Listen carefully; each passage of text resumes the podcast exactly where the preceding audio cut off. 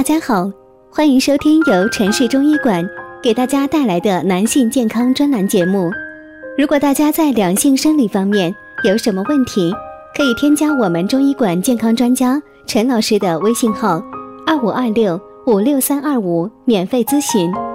好了，现在由本栏目的主播为大家带来今天的节目。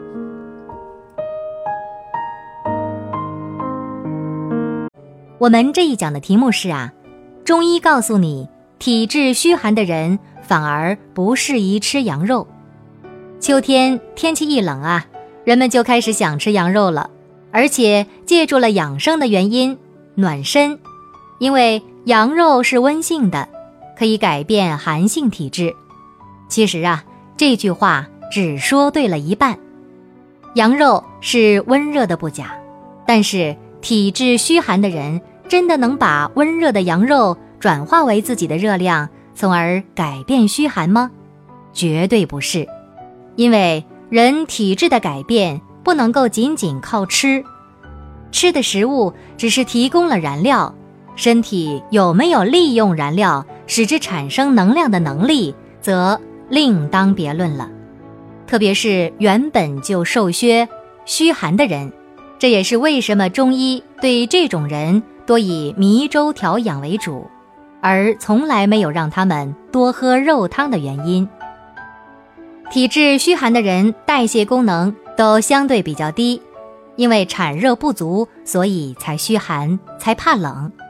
这个时候啊，中医会用到羊肉等动物类食物来补养，中医称之为血肉有情之品。因为动物性食物含有丰富的铁，这个铁比菠菜、大枣中的植物性铁吸收率要高很多。我们身体产热的过程中，铁元素是重要的催化剂。过去呀，动物性食物吃的很少，催化剂也就少，催化能量产生的能力自然就低。这也是为什么老外在冬天也敢穿短袖 T 恤。而我们的祖辈永远是厚厚的棉袄。如果从食物供应上说，确实和我们吃肉少是有关系的。但是啊，足量吃肉解决的也只是铁这个催化剂的供应问题。因为既然是催化剂，就要适量。所以呀，中医就算是推荐羊肉，也不会主张像现在这样频繁的吃，大量的吃。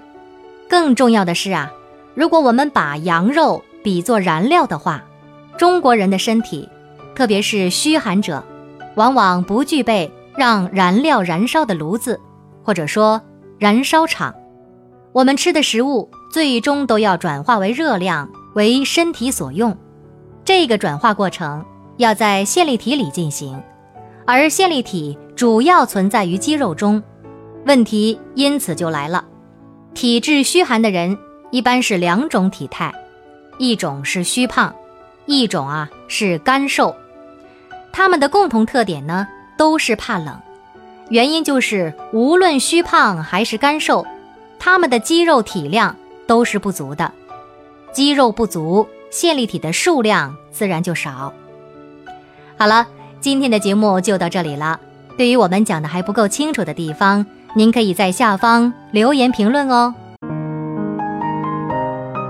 如果大家在两性生理方面有什么问题，可以添加我们中医馆健康专家陈老师的微信号：二五二六五六三二五，免费咨询。